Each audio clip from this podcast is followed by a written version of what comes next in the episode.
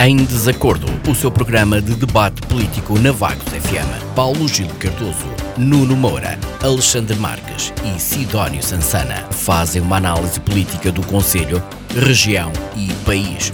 Todas as terças-feiras às 21 horas. Será que os representantes do PS, PSD, CDS-PP e Chega vão estar em acordo ou vão estar em desacordo?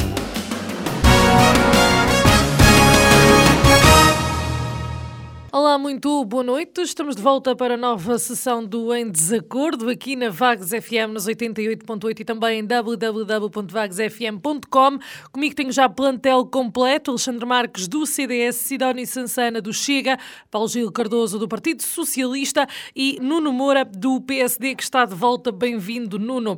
A discussão vamos colocar a municipalização do Museu de Brincar, um dos anúncios realizados na última Assembleia Municipal pelo Presidente da Câmara de Vagos, Silvério Regalado, e ainda a transferência de competências para as autarquias, que aparentemente gerou aqui alguma discórdia no modelo que o PS eh, está a colocar em prática e que o PSD-CDS estaria a colocar em prática, a pensar ou a idealizar na, na altura em que uh, governava. Para já, uh, Paulo Gil, boa noite, tem a palavra para os assuntos prévios.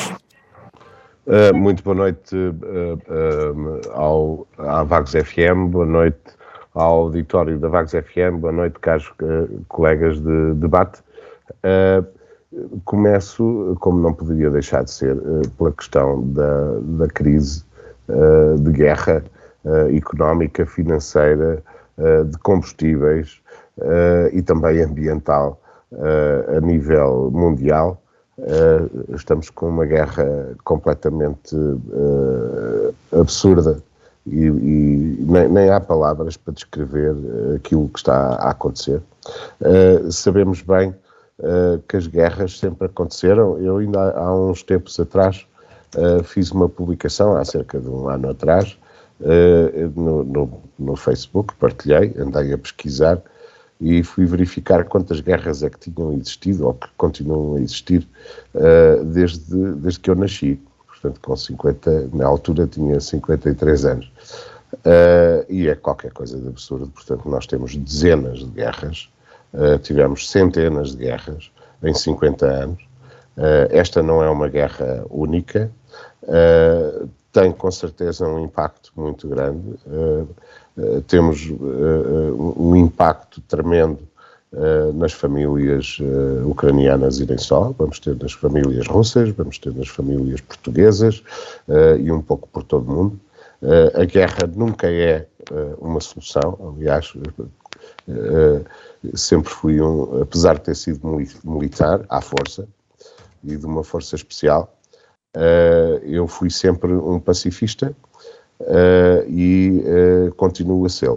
As coisas têm que ser resolvidas uh, com palavras e não com balas, nem com tiros, nem com bombas, nem nada que se pareça. Isto significa que, em termos civilizacionais e em termos de espécie, que se diz já uma espécie, neste momento, planetária, porque já estamos a sair do nosso planeta. Aliás, nós já temos duas naves que saíram uh, do, da influência do Sol e já saíram do sistema solar, uh, que foram lançadas nos anos 70, uh, eh, as Voyager 1 e 2, e, e, e, que mandávamos mensagens de paz para alguém que esteja lá fora, que nos conheça e não conseguimos resolver e fazer essa paz aqui internamente. Isto, isto é muito triste. Isto significa que, em termos de evolução, Uh, o homem não, não, não pode ser denominado de sapiens, sapiens, duas vezes sapiente, duas vezes sapiente, é que não é inteligente. Não é inteligente, é sapiente.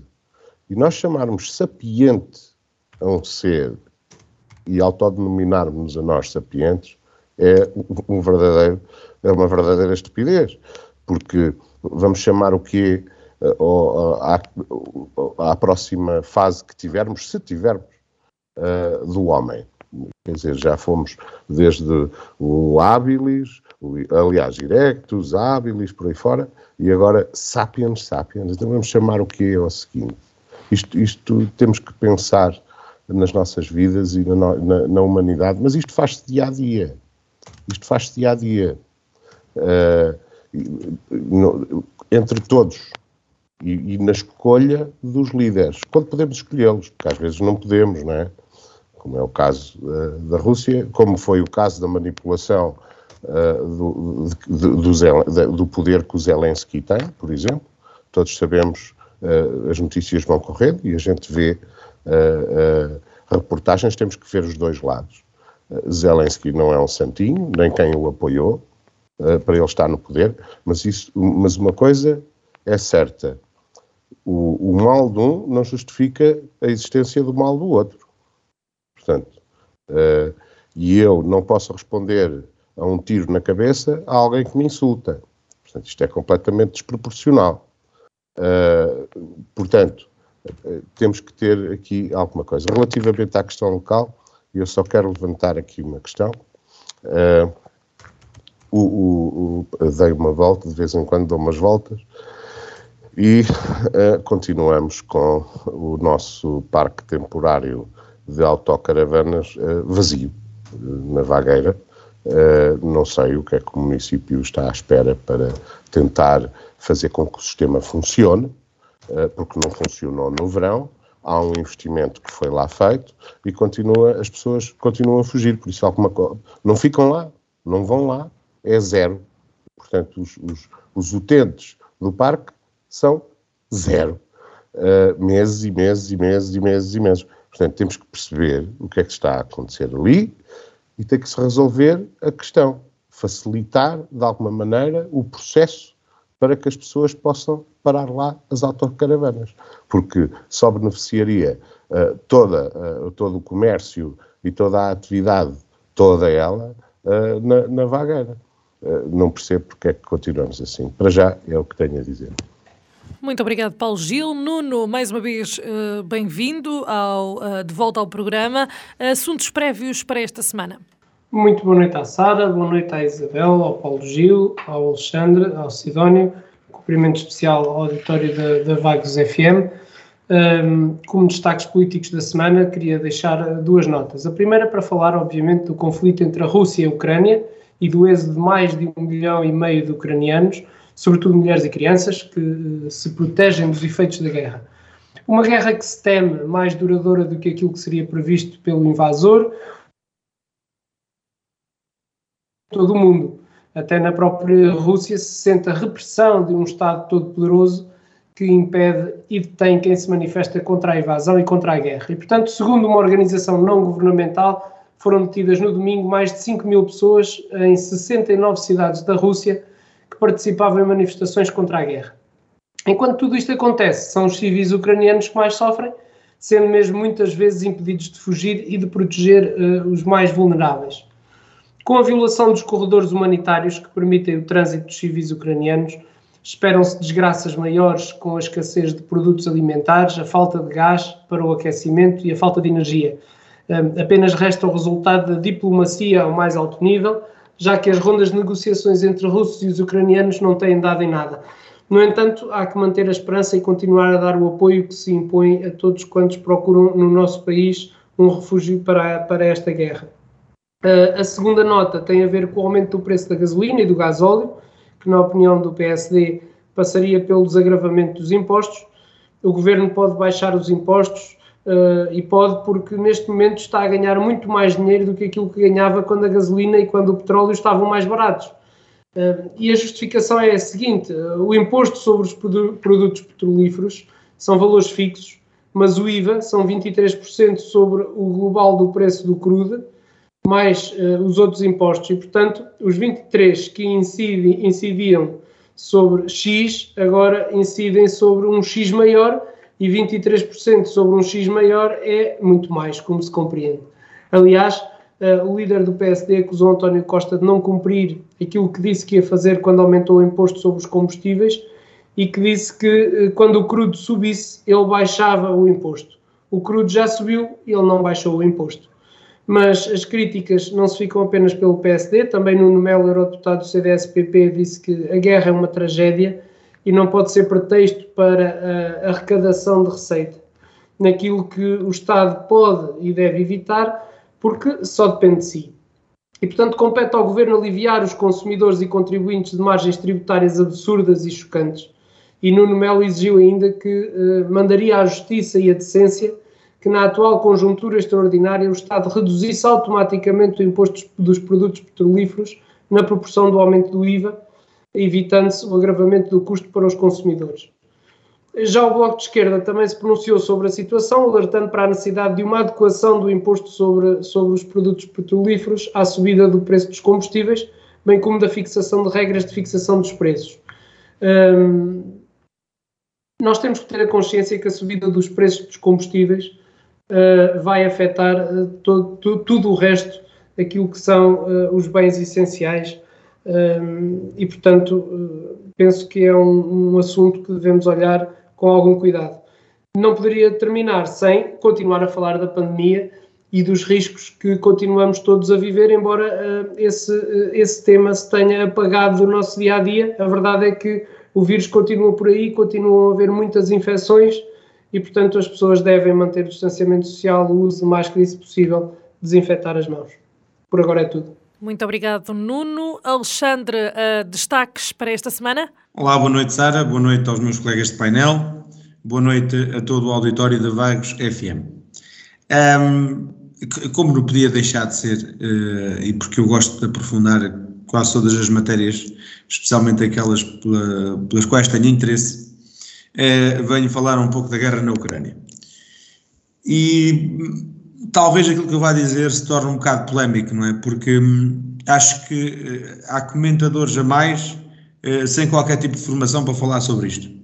Primeiro, porque parece que se esquece do porquê da guerra ter começado, só se, só se condena Putin, só se uh, salva e aplaude Zelensky, já estão os lados facionados, já sabemos o que é que temos que apoiar. E, e, não pode ser, nós temos, nós temos que ter noção do porquê das coisas de começarem, do porquê das coisas acontecerem, até porque quando resolvermos esta crise não queremos que apareça outra a seguir, não é? Uh, e, posto isto, uh, eu queria falar um bocadinho sobre o porquê da guerra ter começado. Todos nós sabemos, só um bocadinho que eu estou aqui a abrir as minhas notas, todos nós sabemos, não é, o que é a NATO. Uh, a NATO é uma organização, sobretudo, eh, eh, ou aliás, toda ela, que visa trabalhar na defesa dos seus países membros. Salvo erro, penso que o Paulo Gil terá competência para me corrigir se eu estiver enganado, é constituída neste momento por 30 países, cerca de 30 países, eh, e o avanço da NATO foi a principal razão que levou Vladimir Putin, presidente da Rússia, segundo aquilo que ele diz, a invadir a Ucrânia. O avanço no leste, eh, no leste europeu, ou, seja, nomeadamente nos territórios da antiga União Soviética, do antigo, eh, do ex-bloco comunista eh, que pintava a antiga União Soviética, desde 97 até agora, incluiu 14 territórios da antiga União Soviética. 14. Portanto, além da Rússia, da Bielorrússia e da Ucrânia, e da Crimeia, que já foi anexada pela Rússia, a Estónia, a Letónia, a Lituânia, a Polónia, a República Checa, a Eslováquia, a Hungria, a Roménia, a Eslovénia, a Croácia, Montenegro, a Albânia, Macedónia do Norte e Bulgária, países ou territórios da antiga União Soviética, deixaram de, de fazer parte uh, daquela mancha, daquele povo que um dia foi um único, para fazer parte eh, da comunidade, como diz Vladimir Putin, a comunidade do Ocidente. Portanto, 14. E, além disto, Vladimir Putin também diz que, além da, da, da adesão à Ucrânia, perdão, da adesão da Ucrânia à NATO, eh, a Ucrânia, em certos países da Ucrânia, aliás, em certos territórios da Ucrânia, como em Donetsk, como em Luhansk, eh, há ou paira as dúvidas de que o povo ucraniano ou as autoridades ucranianas perseguiam cidadãos de origem russa. E, por, e para finalizar, o terceiro motivo que ele já usou, eh, que até usou um termo assim um pouco, um pouco estranho, foi a desnazificação, penso que foi assim que ele disse, eh, do território ucraniano. Como se o território ucraniano estivesse repleto de nazis, de pessoal da extrema-direita, eh, que vai contra tudo e todo eh, aquele que é o, o, o, histórico daquela região comunista. Portanto, tudo isto são as razões que Vladimir Putin invoca para a invasão na Ucrânia. Do lado ucraniano, não é? E do lado do Ocidente temos aqueles que defendem que não, Vladimir Putin é maluco, quer recuperar o lugar da antiga União Soviética. Eh, há quem diga até que o isolamento eh, que o deixou assim eh, a sentir uma necessidade forte de deixar um legado marcante no mundo, eh, várias teorias da conspiração e, portanto, Vladimir Putin é o fulano a atacar e Zelensky o fulano a apoiar. Eu não estou a tomar, a tomar partidos, obviamente, porque eu condeno a guerra na Ucrânia. Eh, mas parece-me a mim que os meios de comunicação social e os meios de controle de, de pensamento de massas já tomaram as suas posições. Eh, e parece-me a mim que a neutralidade, especialmente dos meios de comunicação social, deixa um bocado a desejar neste momento, não é? Deixa um bocado a desejar. Porque, por exemplo, nós sabemos que a terceira ronda de negociações entre russos e ucranianos terminou hoje sem efeitos. Sabemos que Joe Biden o presidente eh, francês Emmanuel Macron, eh, o chanceler eh, alemão Scholz e penso que o primeiro-ministro britânico Boris Johnson se reúnem ainda hoje por videochamada. Sabemos também há pouco que o primeiro-ministro canadiano já se deu ajuda no valor de um bilhão, ou seja, mil milhões de dólares à Ucrânia e que o próprio Alexei Navalny, líder da oposição russa, a partir da prisão, compilou uma lista de 10 nomes,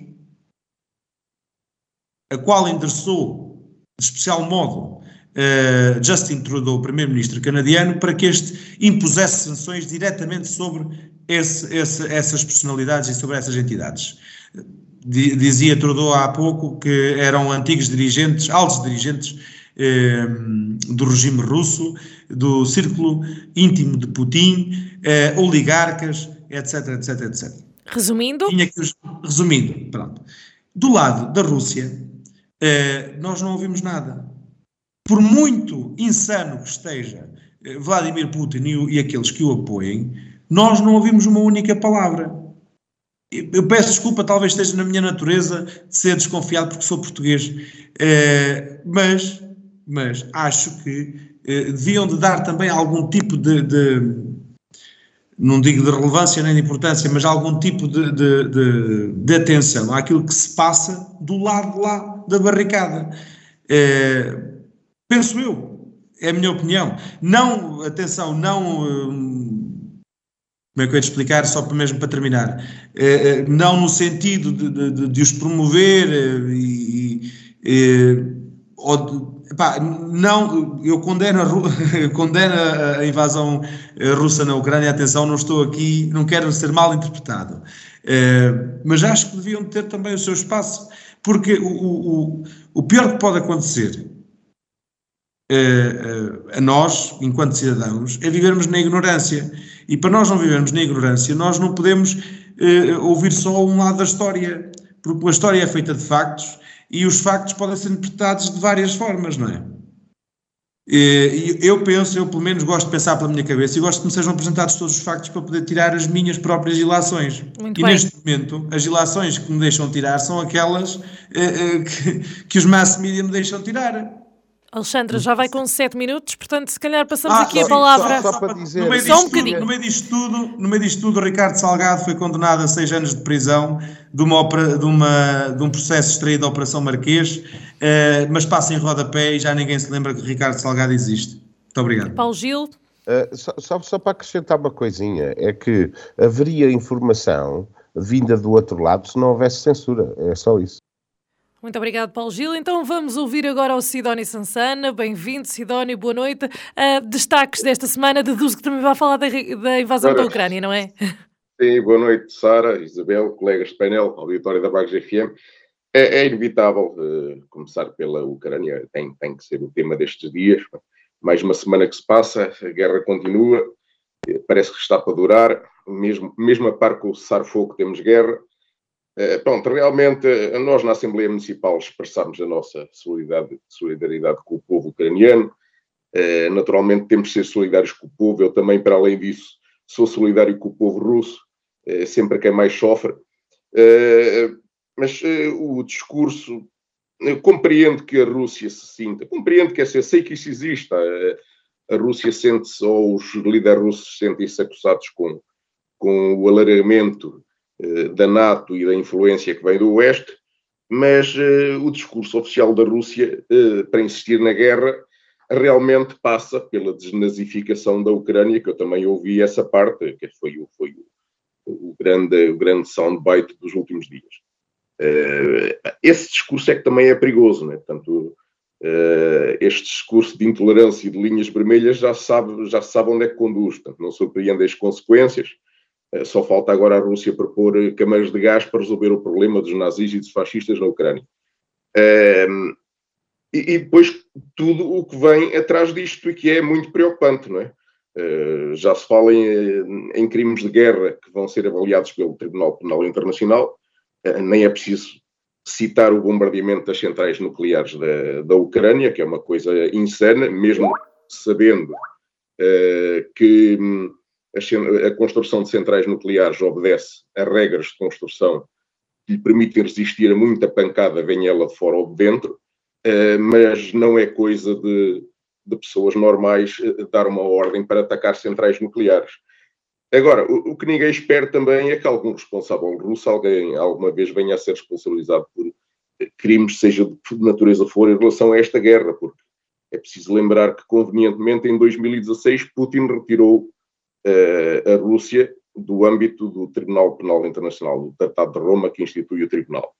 Isso faz com que a Rússia, assim como, por exemplo, os Estados Unidos ou a China, só para citar alguns exemplos, estejam, estejam fora do âmbito deste Tribunal porque não são aderentes. Uh, o que a comunidade internacional realmente pode fazer, mais do que oferecer asilo a cidadãos ucranianos ou instituir represálias económicas que comprometem, sobretudo, a sobrevivência e a dignidade dos mais desfavorecidos na Rússia. Uh, Atinge-se quem, se calhar, não tem culpa nenhuma para atingir os responsáveis pela situação. Uh, alguém com responsabilidades no Ocidente poderia começar, por exemplo, em medidas de estender o asilo um, a militares russos que desertem das suas fileiras para tentar travar a máquina de guerra de Putin. Em vez disso, aquilo que começamos a assistir é uma certa diabolização de tudo o que seja russo. Né? Uh, e começa a existir algum medo das comunidades russas uh, que vivem no Ocidente. Uh, pronto, eu sei que os russos são muitos, que uma medida destas é cara, mas as consequências da guerra para o Ocidente já estão e não são fáceis de digerir. Portanto, chegado a este ponto, eu passo para as consequências que nós já estamos a sofrer em Portugal. Eh, eu sei que um dia destes tenho que começar a parar a minha contagem, que já começa a ser redundante. Eh, eu já tenho dificuldades em lembrar-me do número, mas penso que é o 11 aumento semanal consecutivo do preço de combustíveis. Eh, só que desta vez tem mesmo que ser. Exemplificando com o gasóleo, são 14 cêntimos 12 cêntimos propriamente ditos do gasóleo, penso, penso eu, mais 2, mais 2 cêntimos do IVA, ou até talvez mais do IVA, e isto não é propriamente fácil de esconder como o aumento de 30 cêntimos ou talvez mais acumulados nas 10 semanas anteriores. Portanto, temos um máximo histórico do preço do gasóleo em Portugal, falando apenas do gasóleo, porque a gasolina também está a par desta tendência, e se calhar estamos próximos de um recorde mundial por Guinness. Uh, vai daí o, o governo encheu-se de pudor ou talvez de temor pela oposição na rua e, e tirou da cartola o aumento da devolução do auto voucher para os 20 euros em março. Uh, mas, por enquanto, nada de concreto. Há algum, começa a haver alguma discussão na imprensa sobre a possibilidade de, de reduzir uh, a fiscalidade, mas nada ainda nesse, nesse, nesse campo. Uh, lá está, é com a devolução do auto-voucher que muitos consumidores acabam, por uma razão ou por outra, há uma lista de razões por quais muitos consumidores não aderem ao auto-voucher, um, acaba-se por lançar aqui uma medida, uma cortina de fumo, um paliativo, como se queira, é, no fundo, isto acaba por representar migalhas que se traduzem por um ou dois dias de receitas de imposto sobre os combustíveis. E nos últimos dias já há quem se entretenha a quantificar os valores dos impostos e já vi um estudo muito interessante que diz que atualmente, com os preços atuais, o Estado está a recolher cerca de 11,5 milhões de euros por dia de impostos sobre combustíveis. Ou seja, com este nível de preços, eh, por ano, poder-se recolher mais de 4 mil milhões de euros. É bastante.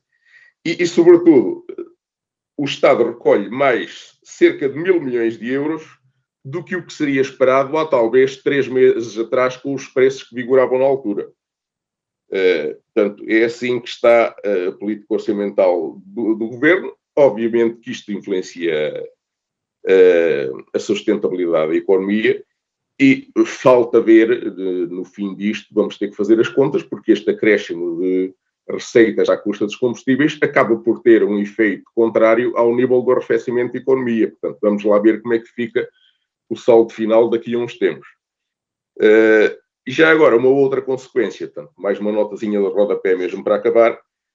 Houve também esta semana, por estes dias, um alerta dos industriais de planificação para o facto de que, sendo a Rússia e a Ucrânia uh, dos maiores fornecedores de cereais a Portugal, prevê-se que dentro de poucos dias comece a aumentar o preço e até talvez a faltar, a escassear os produtos derivados dos cereais, pão, esparguete, massas, etc.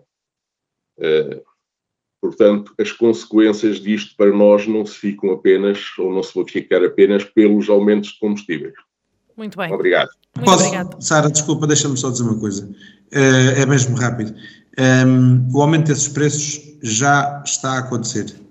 Uh, toda a família que tem na restauração, especialmente em padarias, já sente uh, esse aumento de preços na pele. muitos deles, as atualizações de preços que fizeram em janeiro, a restauração normalmente atualiza preços em janeiro, já estão neste momento a perder dinheiro e vão ter que novamente atualizar preços brevemente. Muito bem. Eu penso que todos nós vamos sentindo aos poucos a, a subida do, dos preços em, em, vários, em, vários, em várias áreas diferentes. Avançamos então neste nosso programa para aquele que será o nosso primeiro ponto colocado à discussão. Vamos falar da municipalização do Museu do Brincar. Este foi um anúncio uh, realizado em Assembleia Municipal na semana passada um, e um, foi anunciado pelo Presidente da Câmara esta municipalização que parece estar próxima, através de um protocolo a celebrar com a direção do museu. Esta já era uma vontade antiga da, da, da Câmara Municipal, uh, servirá para garantir a sustentabilidade do museu e, o que a Vagos FM conseguiu apurar, o Jacas e a Ana Barros manter-se-ão como curadores do museu, uh, em parceria até com a Associação Arlequim. Nuno, esta municipalização uh, pode ser o caminho mais viável, digamos assim, para a sustentabilidade efetiva do, do Museu do Brincar, para garantir que ele efetivamente não saia, por exemplo, do Conselho? Oh, Sara, sobre este assunto, eh, muito pouco posso acrescentar, dado que o assunto eh, só hoje foi presente à reunião de Câmara Municipal e eu não disponho de informação privilegiada ou outra para que possa eh, divagar mais sobre o assunto. Do que consta do documento presente à referida reunião, que assenta basicamente na Lei 47 de 2004 e na Lei Quadro dos Museus Portugueses, uh, e a Lei 107 de 2001, Lei de Base do Património Cultural. Esses bens podem ser classificados como de interesse nacional, de interesse público ou de interesse municipal, conforme dispõe o número 2 do artigo 15 da referida Lei 107 de 2001, e consideram de interesse municipal os bens cuja proteção e valorização, no todo ou em parte, representam um valor cultural de significado predominante para um determinado município. E, portanto, Parece-nos que na ótica da Câmara Municipal é o caso do Museu do Brincar, que para além de ser uma instituição que preenche todos os requisitos descritos nas referidas leis, tem em si ainda uma lógica inovadora e singular no seu conteúdo expositivo, que uh, o permite aproximar-se do imaginário infantil e das boas recordações dos adultos. E com efeito, o modelo de funcionamento do Museu do Brincar inclui, para além da visita às coleções expostas, uma interação física com os conteúdos e com o espaço. que permita aos utentes tocar, manusear os brinquedos e até mesmo uh, construir os seus próprios brinquedos.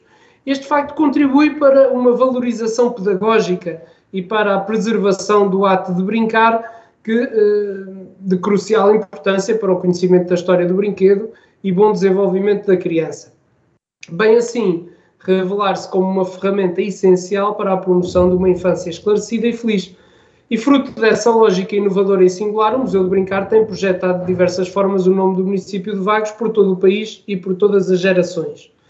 Refere ainda ao documento, eh, eh, na sua fundamentação, que o Museu do Brincar não seria nada disso se não fossem os seus bens, as suas peças, e que o Museu do Brincar incorpora cerca de 12.500 peças que não têm valor comercial. Contudo, tem em si uma riqueza incalculável.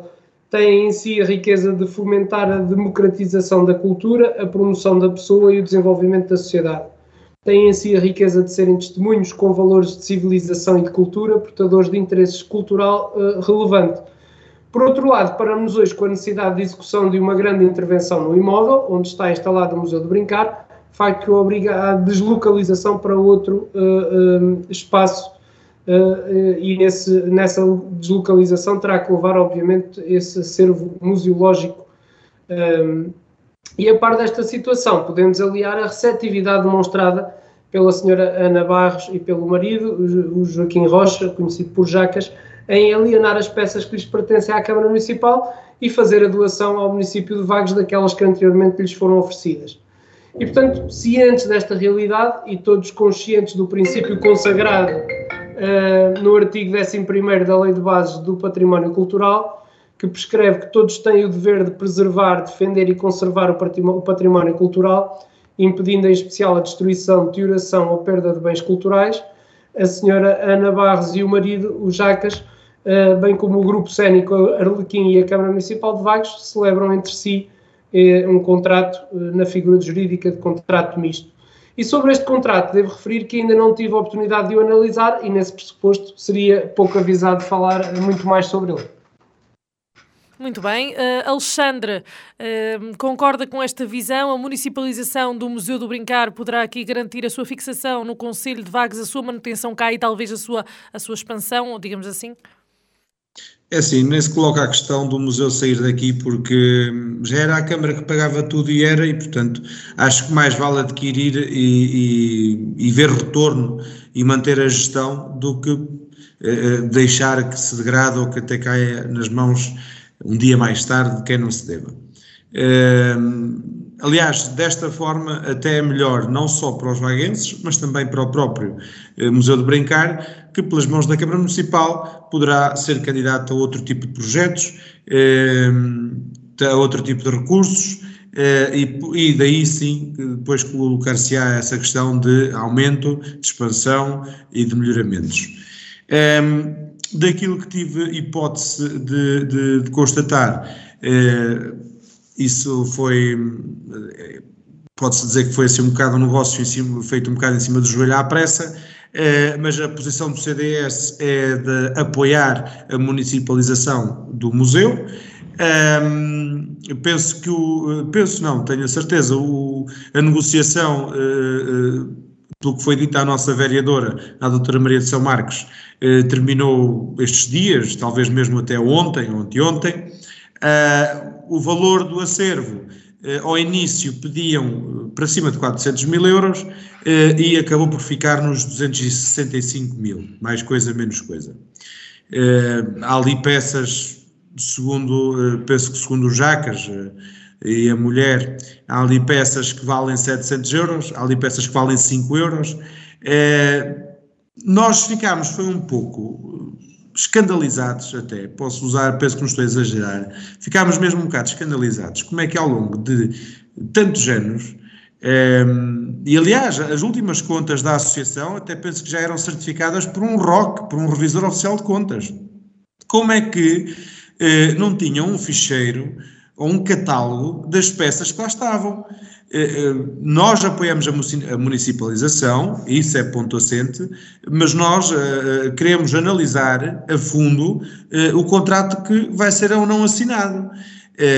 Porque não haver um catálogo das peças para saber ao certo o que é que lá está, não haver uma base de comparação para avaliar aquele património em condições, não há um documento contabilístico que sustente os valores que entraram para a negociação. É? Para mim, 400 mil euros pode parecer muito e, na prática, pode ser eh, um valor ainda inferior ao valor daquele património. Não é? E, ficámos assim um bocado escandalizados com a falta de informação, com a falta de catálogo. Como é que não tem as peças inventariadas? Uh, foi assim um bocado estranho, para não dizer, uh, para não dizer menos, uh, mas de facto nós apoiamos a municipalização e estaremos atentos não só ao debate e à discussão sobre este ponto numa próxima Assembleia Municipal, como efetivamente estaremos também atentos ao desenrolar dos factos de, da, da assinatura deste contrato e, portanto, de transferência eh, da, da, da, responsabilidade do museu para a Câmara Municipal. Mas deixar aqui assente eh, que não somos contra, que é para não virem mais tarde, também não somos a favor cegamente, para depois não virem mais tarde tentar eh, dizer que o CDS não sabe aquilo que anda aqui a fazer. Muito obrigado. Muito obrigada, Alexandre. Sidónio, como é que o Chega vê então esta municipalização? Uh, bom, uh, realmente nós também não temos ainda os detalhes uh, desta municipalização que está para ser concretizada, portanto não, não podemos dizer para já se vamos ficar melhor ou pior do que antes, portanto eu posso avaliar a situação em termos gerais com base naquilo que é a nossa posição, que é mais ou menos já conhecida sobre este tipo de de aplicação de dinheiros públicos. Eu, eu começo por indicar uh, os apoios atribuídos pela Câmara Municipal ao Museu do Brincar nos últimos cinco anos, uh, pela sequência desde 2016 até 2020. 30 mil euros, 35 mil, 39.500, 66 mil euros, 71.500. Sempre a subir, 242 mil euros em cinco anos. Isto sem contar com apoios indiretos, com cedência de instalações e pagamentos de outras despesas relacionadas com com o uso das instalações.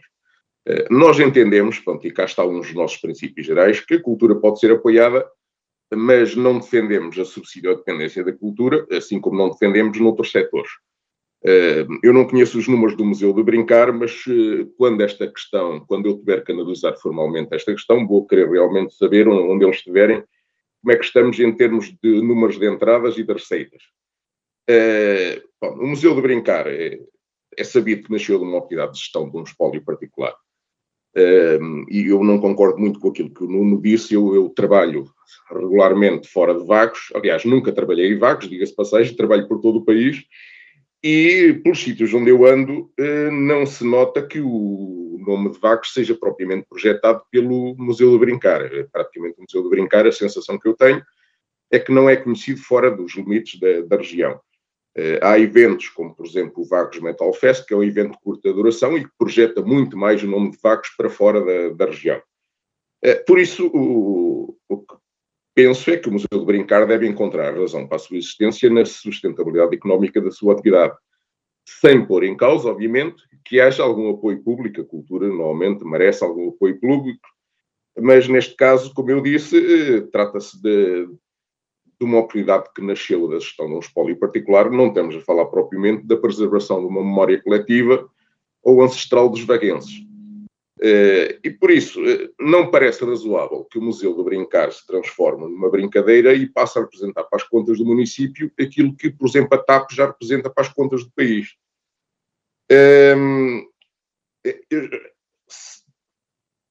Um, cruzando isto com uma coisa que eu já tenho tido a ocasião de, de, referir em várias ocasiões, que é a necessidade da Câmara Municipal de Vagos apresentar um resultado líquido para as contas positivo de vez em quando, se me pedisse uma sugestão para concretizar este objetivo, uh, eu se calhar apontava para aqui, era um dos sítios onde eu ia apontar.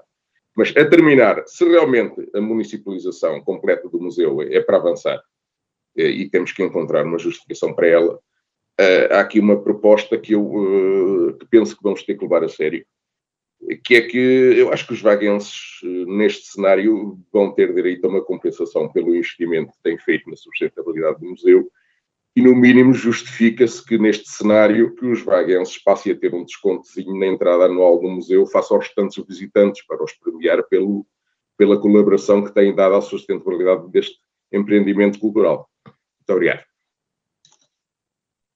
Muito obrigado, Sidónio. Paulo Gil, e no caso do Partido Socialista, como é que é vista esta municipalização deste museu?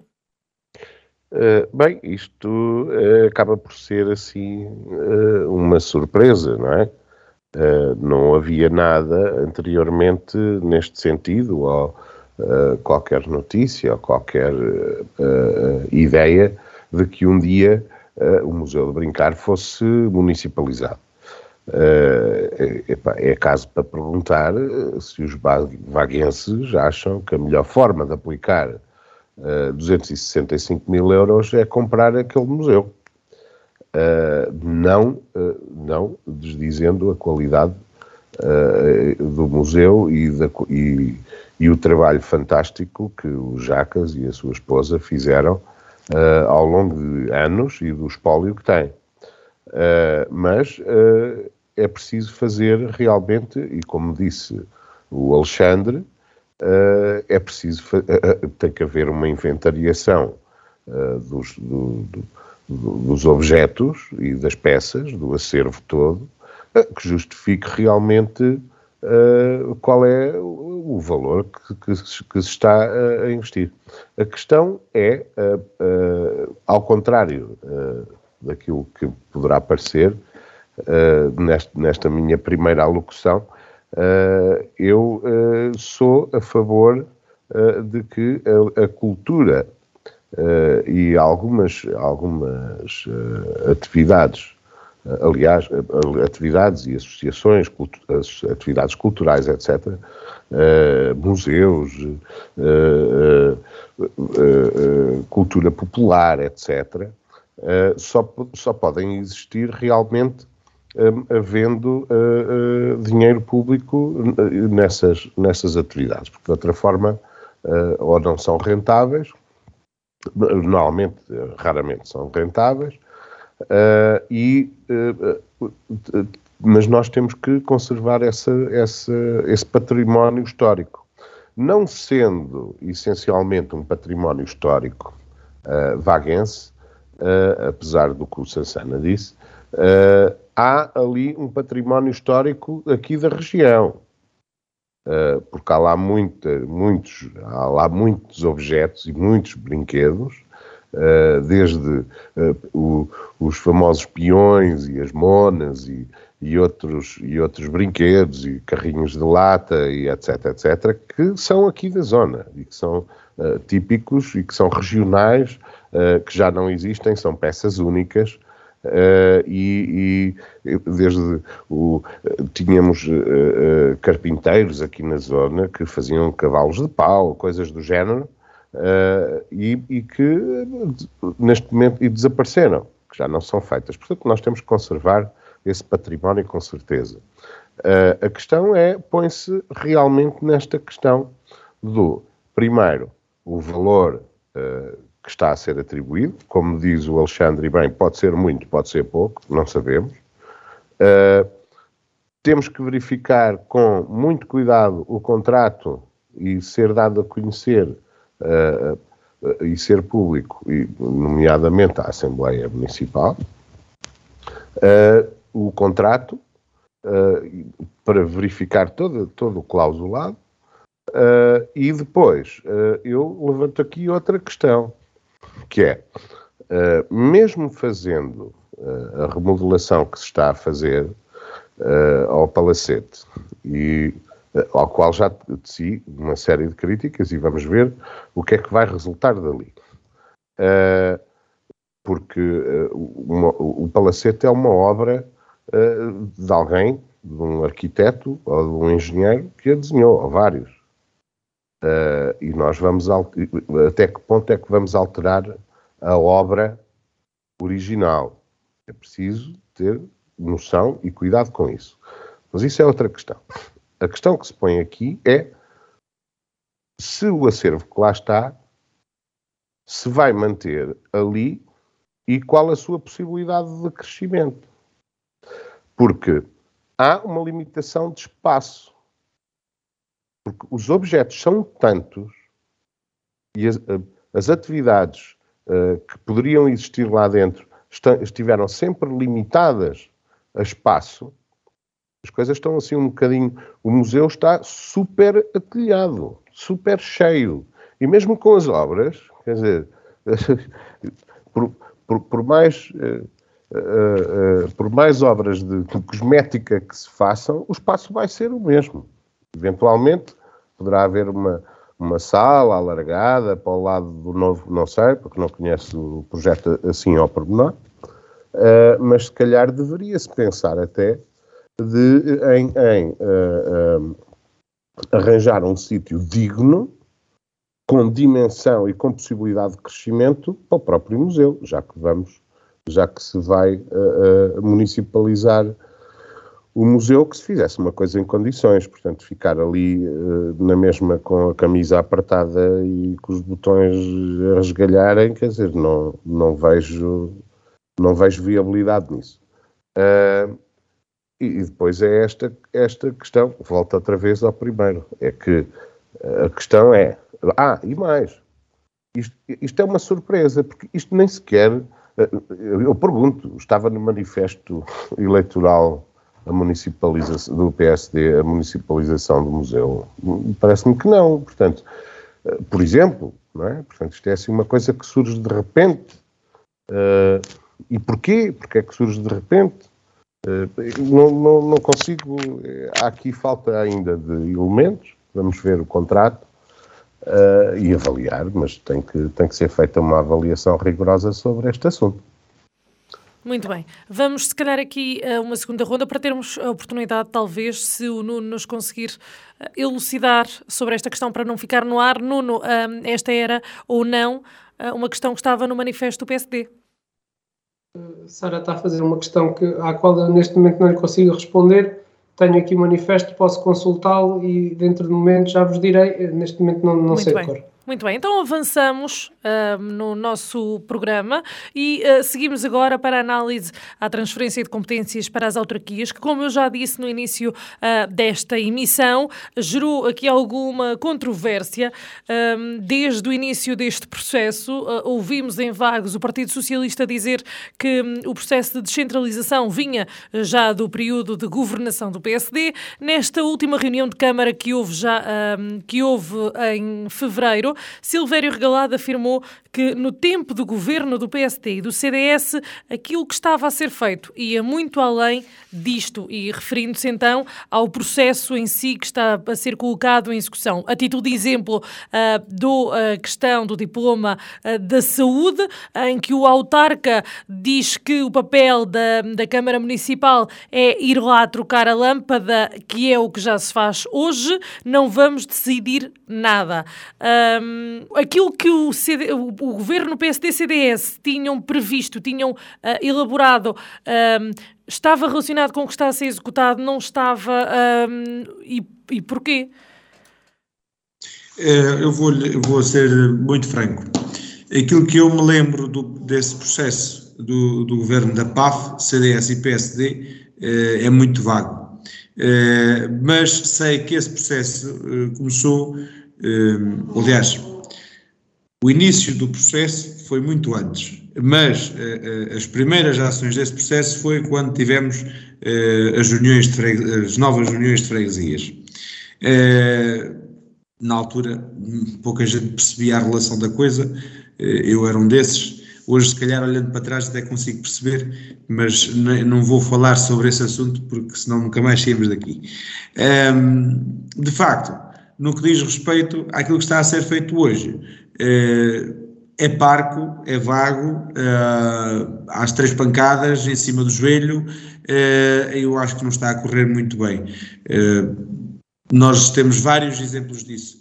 Mas penso que fosse quem fosse que estivesse no governo neste momento, queria estar a fazer isto exatamente da mesma maneira, porque quando queremos parir a galega à pressa, normalmente a coisa nunca corre bem.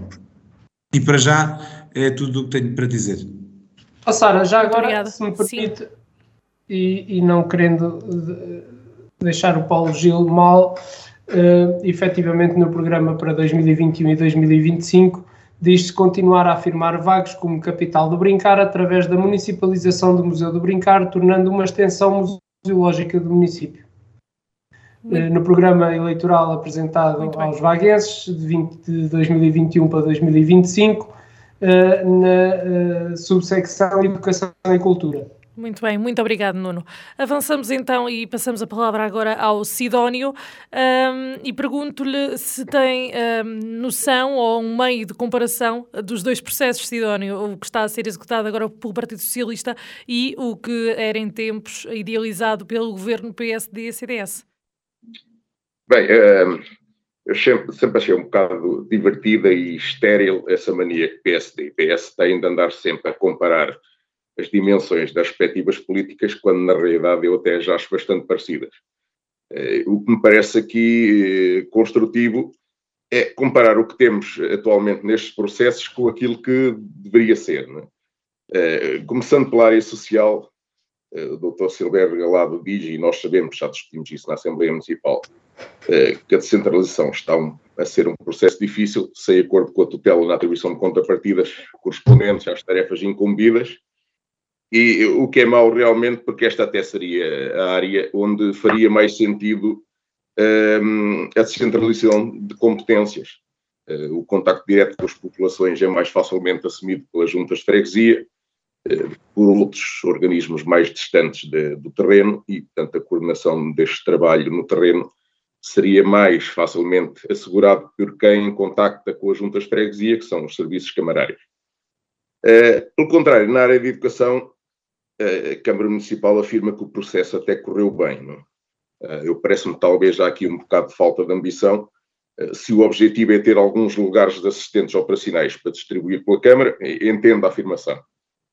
Continuo a referir, como já referi, que é, é desejável que a verba paga pela Câmara por estes salários não seja superior ao contratualizado pela tutela, com a tutela, a bem do, do equilíbrio do saldo corrente do município. Agora, a, a intervenção do município na educação é, pode ser mais do que isto. É desejável que o seja, se calhar à semelhança do que já acontece noutras paragens. E no caso particular de Vagos, é, esta intervenção pode e deve, parece-me a mim, acontecer ao nível da oferta, por exemplo, de, de, a oferta educativa dos estabelecimentos escolares, é, influenciando, por exemplo, a atração de alunos, inclusive de fora de Vagos, colaborando com as escolas na definição desta vertente. Eh, e isto parece-me pode ser decisivo nos próximos tempos em Vagos. Eh, eu, na informação que recebemos há dias para analisar na Assembleia Municipal sobre os números de alunos, houve um número que me preocupou bastante, eh, que é o número de alunos no ensino secundário nos estabelecimentos escolares, 233 alunos, é extremamente baixo. Eu nem percebo bem aquele número, parece que não inclui o Colégio de Calvão, mas é muito baixo. E o número nos restantes ciclos é parecido. Portanto, as escolas do, do Conselho estão com muito poucos alunos, e conhecendo eu como, como conheço, porque ando lá, eh, como é que a tutela encara estes números, eu desconfio que um dia destes vamos ter problemas e alguém no Ministério olha para os números e diz que aqueles alunos se calhar acabam todos em menos escolas e que temos que começar a fechar escolas. E, e, portanto, para inverter este cenário, eu acho que a Câmara tem que começar a intervir também.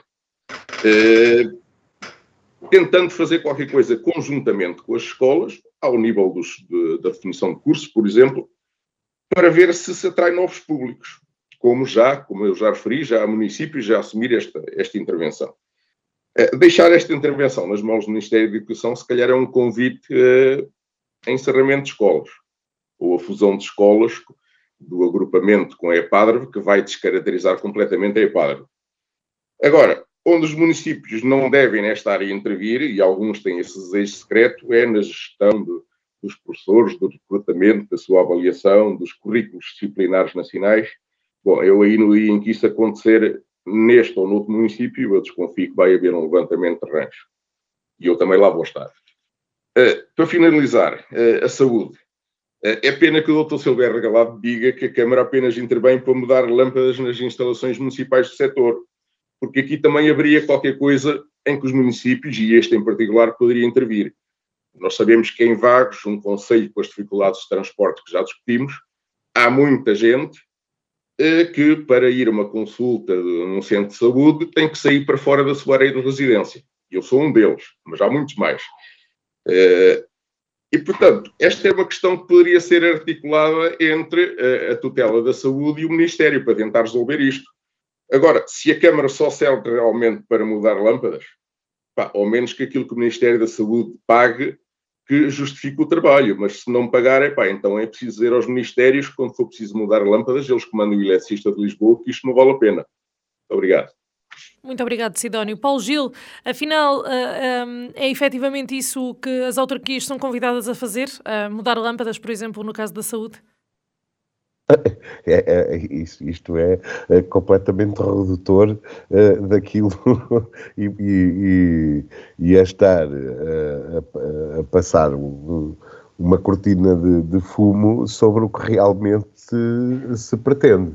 Uh, e para isso é preciso ler as, as transferências de competência e ver tudo o que lá vem, não é só trocar lâmpadas a, questão relativamente à transferência de competências uh, e, e, especificamente, uh, primeiro começando por uma perspectiva nacional, uh, a transferência de competências estava em andamento no seu início, quando aparece a pandemia. Ora, todos os ministérios uh, ficaram uh, com um funcionamento debilitado. Nós sabemos que fecharam repartições, houve pessoas que vieram para casa, ficou sem teletrabalho, etc, etc, etc. Toda a gente passou essa dificuldade.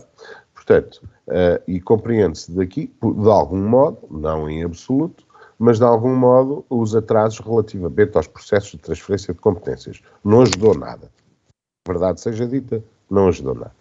Uh, e como eu já disse aqui, uh, neste programa, eu sou da opinião, e já o disse internamente no partido, uh, e, em, em, sede própria, uh, de que para recuperar este tempo perdido e, este, e, e mesmo o desfuncionamento, mesmo sem a pandemia, houve desfuncionamento. Porque nós temos uma máquina a trabalhar para determinada coisa e a seguir chegamos lá e dizemos assim: olha, vocês agora não vão fazer só isto, vão fazer isto, mais isto, mais aquilo e ainda têm o outro assunto para resolver. É claro uh, que uh, as coisas custam a, a, fazer. E depois, quer dizer, metíamos mais pessoal nas secretarias de Estado, nas direções gerais, não, ui, aí era o caía o Carmo e a Trindade, porque é pessoal a mais. Uh, quando é pessoal a menos, ai, não trabalham. Ah, epá, vamos parar com isto. E vamos tentar ter algum bom senso relativamente à maneira como é que as coisas funcionam. E depois, estes processos, alguns até são morosos, já por si. Uh, isto também porque uh, temos um país burocrático uh, que não é da responsabilidade só do governo atual, ou do anterior, ou do anterior, ou do anterior, não. Isto faz parte de nós, portugueses. A gente só complica as coisas. E, e o que é que acontece? O, o, por exemplo, relativamente à educação. Relativamente à educação, nas transferências de competências, uh, uh, uh, há uma, um, o, Ministério e a Secretaria de Estado respectiva vão verificar o que é que estava lá nas bases de dados deles, ok? E da Direção-Geral de Educação, etc. Quantos funcionários eram, quantos alunos são, quantas escolas têm, com instalações e não sei o quê. E a seguir fazem, mediante o que está lá reportado e registado, fazem o, o, a, a, proposta relativamente ao valor para pagar X funcionários, uh, uma verba para a manutenção anual que, que estava lá restada, ou, ou, que se gastou nos anos anteriores, etc, etc, etc. Portanto, isto não, pode, não, saia, não cai assim do céu. Se, podia ser feito de outra maneira, se calhar podia. Uh, então, essa proposta é passada aos municípios. Uh, e, e, e, entretanto, os municípios têm que responder, ao contrário, a dizer: olha, epá, eu não tenho cinco funcionários como vocês dizem que estão aí, tenho oito. Então, eu, como é que pago os outros? Ok, mas isto não é só para os funcionários. E depois tem que se verificar realmente a resposta que foi dada e etc. Ora, estes processos todos demoram tempo. Agora, multipliquem isto Não é só Vagos que está à espera da transferência de competências. Multipliquem isto pelo país inteiro, por todas as câmaras, não é? E, e, e, e claro, que, e, e por todos os assuntos, porque são documentos enormes, com Muito listas bem. enormes. Portanto, uh, as coisas demoram, demoram. Eu sou da opinião que deveria haver uma task force em cada secretaria ou em cada ministério, pessoas que estivessem exclusivamente de volta desses assuntos. Ah, relativamente a outras coisas. Paulo tipo, Gil, tem que terminar, uh, o seu tempo, sim, o seu tempo sim, está, está uh, Relativamente, mas é preciso explicar. Uh, só mais um, um, um minuto. Paulo Gil, já exemplo, não tem tempo relativamente às, à, à, Casa dos Magistrados, ou às guardas florestais, etc, etc, eh, são outros ministérios. Cada ministério funciona de maneira diferente, tem o seu pessoal a, a, a a determinadas coisas e que depois tem que ir ver, e depois há questões legais e de propriedade, e onde é que é, e como é que não é, qual é o valor, onde é que está a escritura. Isto nunca mais acaba. Muito bem. Portanto, vamos com calma. Muito bem. Uh, Nuno, uh, considera que. Uh, a descrição, digamos assim, que é feita uh, aqui nesta ata uh, é redutora? Bem, em, em, primeiro lugar, deixe-me só fazer uma consideração que tem a ver com um, uma afirmação que, ou melhor, uma opinião do, do Sidónio relativamente ao facto de, eh, para ele, que eu respeito, obviamente cada um tem a sua opinião, as políticas do PSD serem para ele quase semelhantes às do, do PS. Ora bem, se olharmos aos últimos, aos anos de, de democracia, e aquilo que o PSD tem de fazer para o governo, acho que há uma grande diferença de políticas e da forma como se aplicam essas políticas, desde logo porque tem sido o PSD que tem conseguido recuperar uh, Portugal do fosso onde uh, o Partido Socialista quase sempre o deixa. E, portanto, relativamente a este assunto, já muito se falou uh, neste fórum sobre as transferências de competências e eu penso que está claro para todos que este foi um processo precipitado e mal conduzido, embora o Paulo Gil o justifique com a pandemia. Ainda não tinha ouvido isso, mas afinal a pandemia também justifica os atrasos pela primeira vez uh, uh, nas transferências de competências. E, portanto, tendo em consideração, por um lado, a sua importância para as autarquias locais e, por outro, os recursos humanos e financeiros que essa delegação de competências uh, implica.